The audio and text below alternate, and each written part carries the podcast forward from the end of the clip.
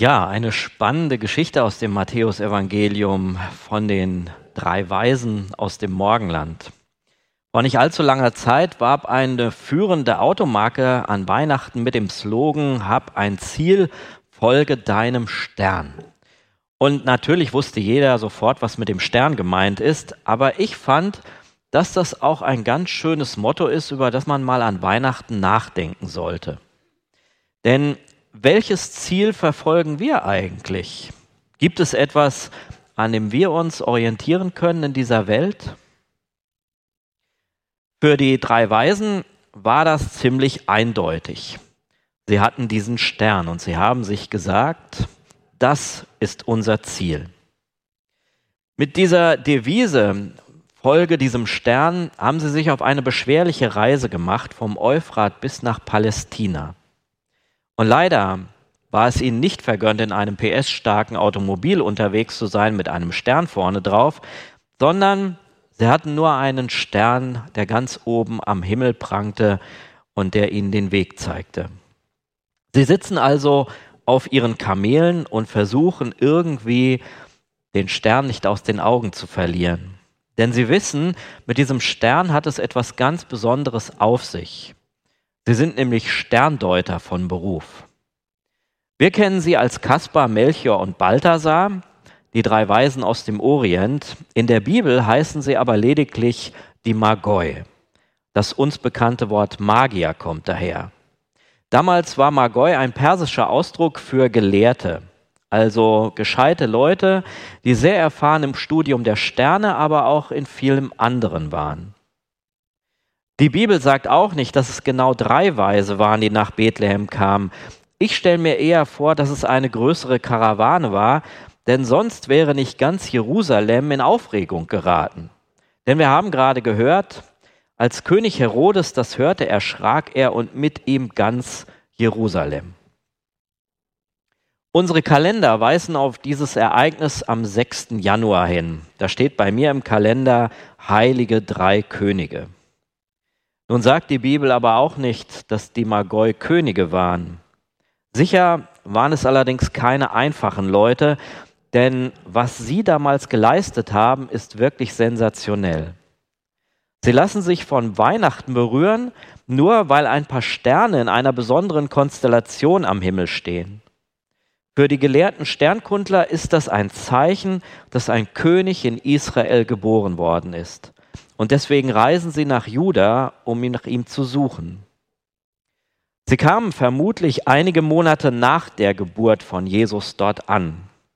Doch als Herodes sie nach Bethlehem sendet, bestätigt ihnen der Stern, dass Jesus immer noch für sie zu finden ist. Matthäus berichtet uns, der Stern, den sie schon bei seinem Aufgehen beobachtet hatten, ging ihnen voraus. Genau über der Stelle, wo das Kind war, blieb er stehen. Als sie den Stern sahen, kam eine große Freude über sie. Sie gingen in das Haus und fanden das Kind mit seiner Mutter Maria. Die heilige Familie wohnt nicht mehr in einem Stall, sondern in einem Haus. Und es wird aber immer noch beleuchtet von dem Stern von Bethlehem. Nun habe ich nicht allzu viel Ahnung von den Sternbildern am Himmel, aber was ich entdeckt habe, als ich mich mit dieser Geschichte auseinandersetzte und den Stern von Bethlehem mal etwas genauer beleuchtete, da hat mich das genauso begeistert wie diese Magier aus dem Orient.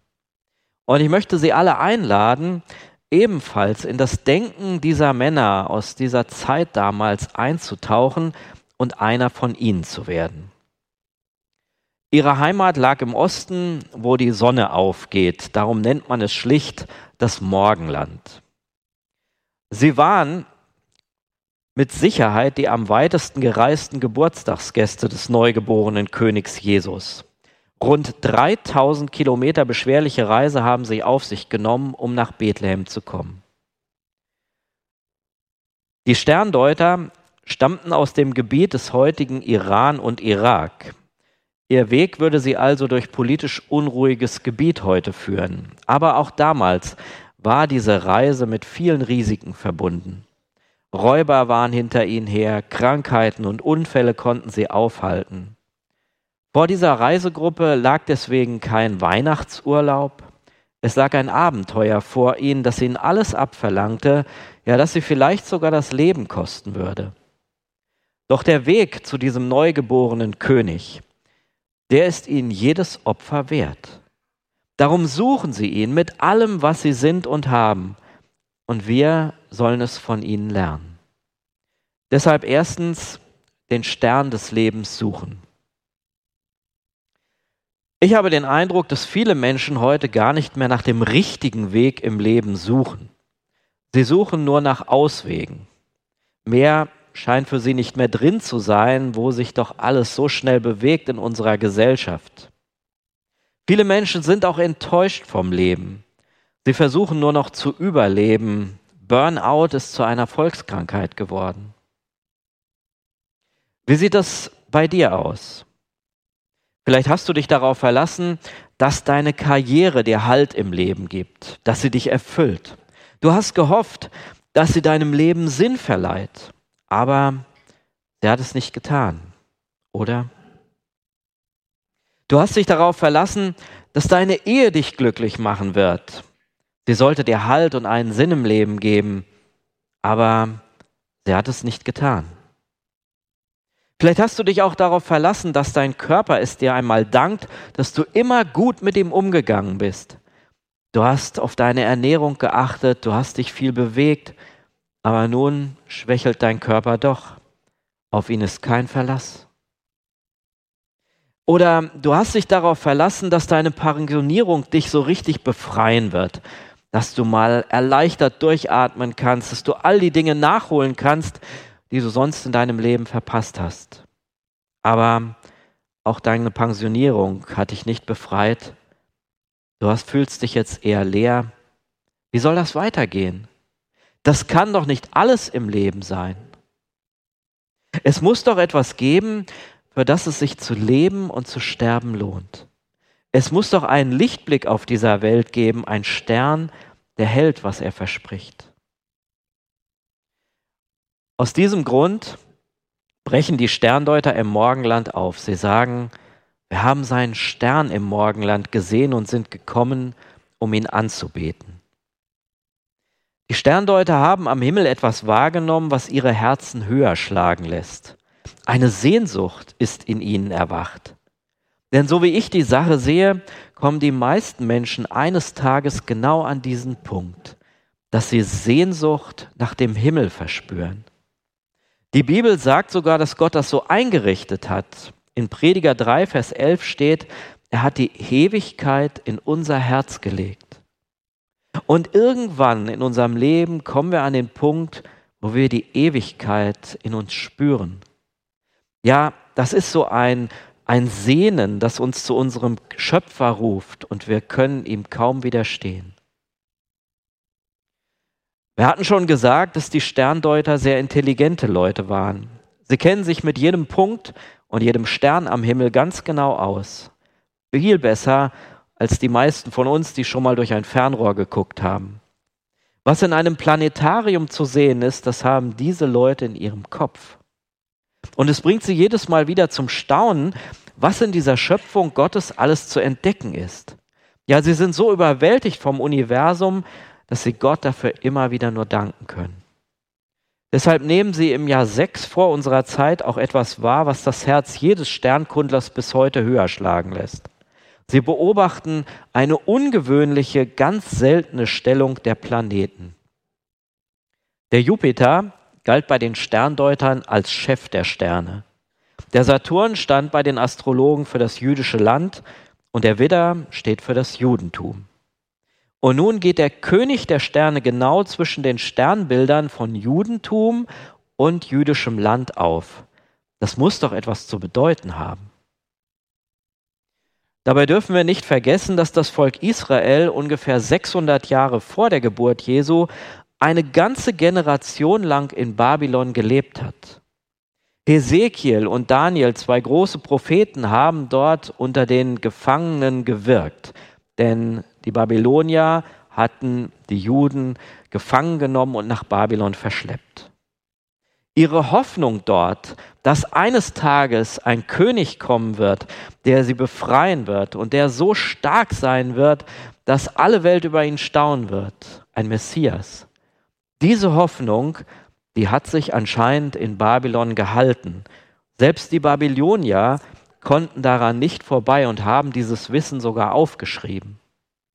Möglicherweise hatten die sternkundigen Leute in ihrer Ahnenreihe sogar ehemalige Juden, die damals nach Babylon verschleppt worden waren. Alle Informationen des Himmels deuten jedenfalls darauf hin, dass der neue König in Israel geboren worden ist. Und die Sternkundler wissen plötzlich, was sie ihr Leben lang gesucht haben, was ihre Hoffnung war. Sie machen sich auf, um den Stern des Lebens zu finden. Sternzeichen und Horoskope sind ihnen mit einem Mal völlig egal, sie wollen nur noch diesen einen Stern sehen. Ja, ich glaube, die Weisen aus dem Morgenland wussten ganz genau, was sie wollten. Sie interessiert keine neue Religion, keine Philosophie. Sie suchen auch nichts Esoterisches, wo jeder sich seinen Gott selber zusammenbasteln kann. Nein, sie suchen eine Person, einen Mensch, den Gott erwählt hat und der Gott in diese Welt gesandt hat, den Retter der Welt. Und darum fragen sie überall, wo ist der neugeborene König? Wo ist Jesus? Gesucht wird also nicht eine weitere gute Idee, wie diese Welt irgendwie gerettet werden kann. Es geht auch nicht um ein göttliches Prinzip, das sie entdecken wollen. Es geht wirklich um eine ganz konkrete Person, an die sie all ihre Hoffnung knüpfen. Die Weisen aus dem Morgenland haben begriffen, dass die Wahrheit Hände und Füße hat, ein Kopf und ein Herz. Denn gute und religiöse, philosophische Gedanken können uns niemals erlösen. Die entscheidende Frage auf unserem Planeten ist daher auch schon lange nicht mehr, ob es Gott überhaupt gibt. Nein, meines Erachtens lautet die Frage, wer ist dieser Gott? Wer ist es? Und darum tritt der neugeborene König auch später mit dem Anspruch auf, dass er sagt, ich bin der Weg, die Wahrheit und das Leben. Niemand kommt zu Gott außer durch mich, denn niemand weiß, wer Gott ist, außer mir.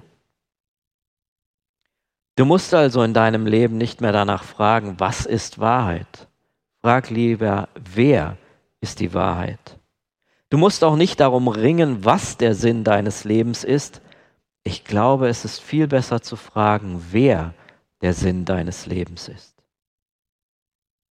Herodes, der damalige König in Judäa, begreift das nicht. Er stellt immer noch die falsche Frage.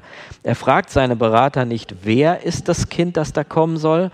Er ruft nur, wo? Wo ist das Kind? Dabei sucht Herodes auch gar nicht nach dem Weg zu diesem Kind. Er sucht nur nach einem Ausweg, wie er sich dieses Kind vom Hals schaffen kann. Und deshalb wird er nie entdecken, wer dieses Kind in Wirklichkeit ist. Das ist tragisch. Aber so ergeht es vielen Menschen.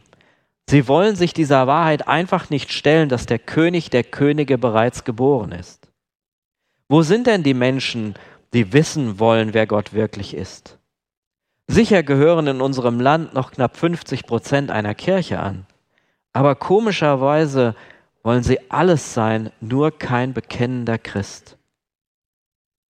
Darum versuch bitte nicht, an den Tatsachen dich vorbeizumogeln. Hör auf, das Kind von Bethlehem zu einem wunderbaren Menschen zu erklären, der später noch Großes geleistet hat und wahrscheinlich den Friedensnobelpreis verdient gehabt hätte. Nein. Fang lieber an zu glauben, dass er der Weg, die Wahrheit und das Leben ist. Und dass wir nur durch Jesus zu Gott kommen können. Sonst bleibt der Stern von Bethlehem völlig folgenlos. Die Weisen dagegen lassen sich von dem Stern nach Bethlehem leiten. Sie folgen dem Stern und erleben dort ihre Sternstunde. Darum zweitens dem Stern des Lebens folgen. Rein astronomisch können wir heute die Ankunft der Sterndeuter in Bethlehem fast auf die Minute genau zurückrechnen. Es heißt hier, als sie nun den König gehört hatten, zogen sie hin. Und siehe, der Stern, den sie im Morgenland gesehen hatten, ging vor ihnen her, bis er oben über dem Ort stand, wo das Kind war. Die Bibel ist auch in diesen Details sehr interessant und genau. Es gab einen Morgen im Jahr 6 vor, uns, vor Christus, wo die Planeten wie an einer Perlenkette aufgezogen mit der Sonne am Morgen aufgingen. Dabei war die Bewegung des Jupiters so, dass man den Eindruck haben konnte, er bleibt am Horizont stehen. Das ist so ähnlich, wenn wir mit unserem Auto ein anderes überholen. Wenn wir schnell genug sind, entsteht der Eindruck, dass das andere Auto fast stehen geblieben ist. So spricht heute sehr viel dafür, dass die Sterndeuter am Morgen des 17. April im Jahr 6 vor unserer Zeitrechnung von Jerusalem nach Bethlehem aufbrachen. Um 8.25 Uhr fand das Zeichen des Messias am Himmel seinen Höhepunkt. Was sie zuvor allerdings in dieser Nacht im Palast des Herodes erlebt haben, ist ziemlich verrückt gewesen. Stellt euch vor, ihr wollt dem Königshaus zu einem neuen Thronfolger gratulieren und die wissen gar nichts davon. Ihr spürt, wie sich Panik im Palast ausbreitet und glücklicherweise wisst ihr nicht, dass König Herodes bereits drei seiner Söhne und seine Ehefrau umgebracht hat, um seine Macht zu sichern. Und obwohl Herodes schon ziemlich tief gesunken ist, da ist er doch nicht so tief gefallen, dass er die Bibel nicht mehr ernst nehmen würde. Er spürt intuitiv, das, was hier geschieht, das geht mich an. So forscht er mit seinen Gelehrten, um herauszufinden, wo denn dieser König geboren wird, und er findet die Stelle in der Bibel im vierten Buch Mose. Ich sehe jemanden in weiter Ferne, noch ist er nicht da, aber ich kann ihn schon erkennen. Ein Stern steigt auf von den Nachkommen Jakobs, ein Zepter erhebt sich in Israel. Und im Propheten Micha, so wird Herodes mitgeteilt, steht, doch dir, Bethlehem, im Gebiet der Sippe Ephrat, lässt der Herr sagen, so klein du bist unter den Städten in Juda, aus dir wird der künftige Herrscher über mein Volk Israel kommen. Sein Ursprung liegt in ferner Vergangenheit, in den Tagen der Urzeit. Die Sterndeuter hören in diesem Augenblick vielleicht zum ersten Mal Worte aus der Bibel. Doch sie zweifeln nicht daran. Sie verlassen sich darauf und gehen los nach Bethlehem. Und plötzlich sehen sie auch wieder den Stern, dem sie folgen können. Das ist wirklich eine sonderbare Nacht. Die Leute, die wissen, wo der Messias geboren wird, die bleiben im Palast sitzen. Sie glauben nicht daran, dass Jesus gekommen ist. Sie sperren ihr Herz gegen die beste Nachricht der Welt. Die Sterndeuter dagegen vertrauen diesem einzigen Wort der Bibel, was sie gehört haben. Und sie erkennen, dass sie sich davon führen lassen können. Es stört sie nicht, dass sie den Luxus im Palast des Herodes wieder verlassen müssen, um in ein einfaches Haus nach Bethlehem zu gehen. Nein, sie treffen eine Entscheidung, die bis heute von jedem zu treffen ist. Und zwar gehöre ich zu der Gruppe des Herodes, die alles weiß, aber nicht daran handelt? Oder gehöre ich zu der Gruppe der Weisen, die einem einzigen Wort der Bibel ihr Vertrauen schenkt und dabei findet, was sie seit langem gesucht hat? Ich lade dich ein, heute die richtige Entscheidung zu treffen. Denn dann wirst du merken, dass Gott bis heute jeden Menschen führt, der anfängt ihm, der anfängt, ihm zu folgen. Mein Opa war Astrologe und zwar so ein richtiger. Und als der Tag meiner Geburt näher rückte, da sagte er meiner Mutter, dass die Sterne für den 9. Mai gar nicht gut stehen würden. Er hatte Angst um mich. Und vielleicht wäre mein Leben tatsächlich gar nicht gut verlaufen, wenn ich nicht als Kind auch eine Entscheidung getroffen hätte, die mein Leben in eine andere Bahn lenkt. Ein paar Freunde luden mich zu einer christlichen Freizeit auf Wangerooge ein. Und obwohl meine Eltern keine Christen waren, stimmten sie zu, dass ich dort mitfahren könnte. Ich hatte vorher schon mal ein Wochenende mit der Jungschar verbracht, aber auf Wangerooge, da war das ganz anders. In den zwei Tagen mit der Jungschar, da war das ein Abenteuer. Auf Wangerooge merkte ich schnell, da geht es um Jesus. Jeden Tag lernte ich ihn ein bisschen mehr kennen. Und an Karfreitag ließ ich Jesus schließlich in mein Leben hinein. Ich entschied mich mit zwölf Jahren, dass ich von nun an mit Jesus leben wollte. Seitdem folge ich Jesus und alles, was ich bis heute bin, das bin ich durch seine Gnade. Denn Jesus hat mich bis hierher wunderbar geführt. Er hat mein Leben gesegnet. Und ich glaube daran, dass er das auch weiterhin tun wird, denn auf ihn ist Verlass. Und ich wünsche dir, dass auch du den Stern des Lebens findest. Darum drittens, den Stern des Lebens finden. Wie geht das? Von Jerusalem nach Bethlehem ist es nicht weit. Das ließ sich an diesem Morgen gut bewältigen, besonders gut, wenn man diesen Stern von Bethlehem vor Augen hat. Matthäus schreibt, als sie den Stern sahen, wurden sie hoch erfreut und gingen in das Haus und fanden das Kind mit Maria, seiner Mutter, und sie fielen nieder und beteten es an und taten ihre Schätze auf. Die drei weisen Männer begreifen sofort, wen sie da im Stall wirklich vor sich haben. Darum gehen sie auf die Knie und beten das Kind an. Sie ehren Jesus als König aller Könige, indem sie ihm wertvolle Geschenke bringen, Gold, Weihrauch und Myrrhe. Vielleicht legten sie wertvolle Münzen vor dem Kind nieder, das konnte die Familie sehr gut gebrauchen. Denn nur wenige Tage später mussten sie nach Ägypten fliehen. König Herodes kam und wollte Jesus töten. Das Geld half ihnen in Ägypten zu überleben. Als zweites schenkten die Weisen Weihrauch. Weihrauch ist ein wertvolles Gummiharz, das bekam man damals so in kleinen Kügelchen. Wenn diese Kugeln angezündet werden, steigt ein Rauch auf, der einen süßlichen Duft verbreitet. Vielleicht kennt ihr diesen Geruch aus katholischen Kirchen. In der Bibel ist Weihrauch aber vor allem ein Symbol, ein Symbol für das Gebet. Es steht dafür, dass unser Beten jederzeit zu Gott aufsteigt. Ja, wir können ganz sicher sein, dass Gott uns hört, wenn wir ihn suchen, ihn loben und unsere Not vor ihm ausbreiten. Kein einziges Gebet geht verloren.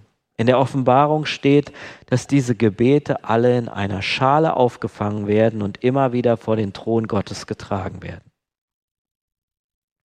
Als drittes Geschenk haben die Weisen für den neugeborenen Jesus Myrrhe mitgebracht. Myrrhe ist ein harziger Saft, den man Leidenden zur Linderung gab und mit dem man auch die Wunden einrieb, damit sie besser verheilten. Also so eine Art Balsam würden wir heute sagen. Myrrhe wird aus einem dornigen Strauch gewonnen. Sie entsteht, wenn die Rinde Risse bekommt oder eingeritzt wird. Dann tropft die Myrrhe aus den Wunden des Baumes wie in Tränen herunter. Ja, auch Tränen gehören zu Jesus dazu.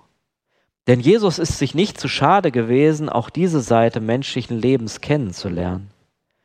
Die Myrrhe hat Jesus darauf vorbereitet, viel Schmerzen in seinem Leben zu ertragen. Und Jesus hat tatsächlich als erwachsener Mensch die tiefsten Tiefen des Lebens erfahren. Am Kreuz hat er das Leid der ganzen Welt auf sich genommen. Und so dürfen wir bis heute auch unsere Tränen zu Jesus bringen. All die wunden Stellen in unserem Leben, die Kerben und Enttäuschungen, darfst du zu Jesus bringen. Darum stör dich bitte nicht daran, dass das Jesuskind so klein und unbedeutend aussieht. Wende dich ihm zu und du wirst Gott finden. Vertrau auch nicht dem Urteil der Öffentlichkeit. Hör lieber darauf, was dein Herz dir über Jesus sagt und was die Bibel darüber sagt. Dann wirst du wie die Weisen eine Entdeckung machen, die dein Leben verändert.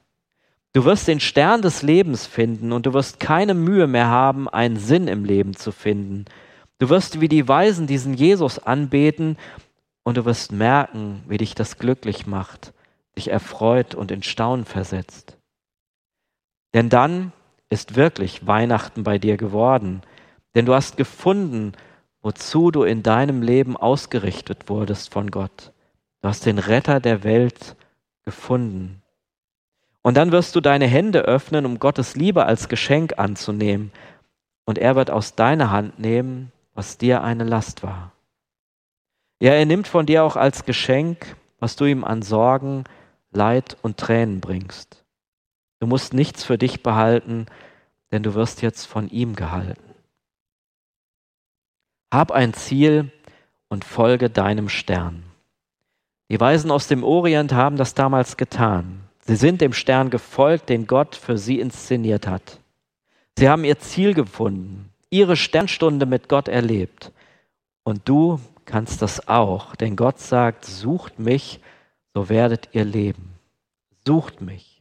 Sucht mich mit allem, was ihr habt, und ihr werdet leben.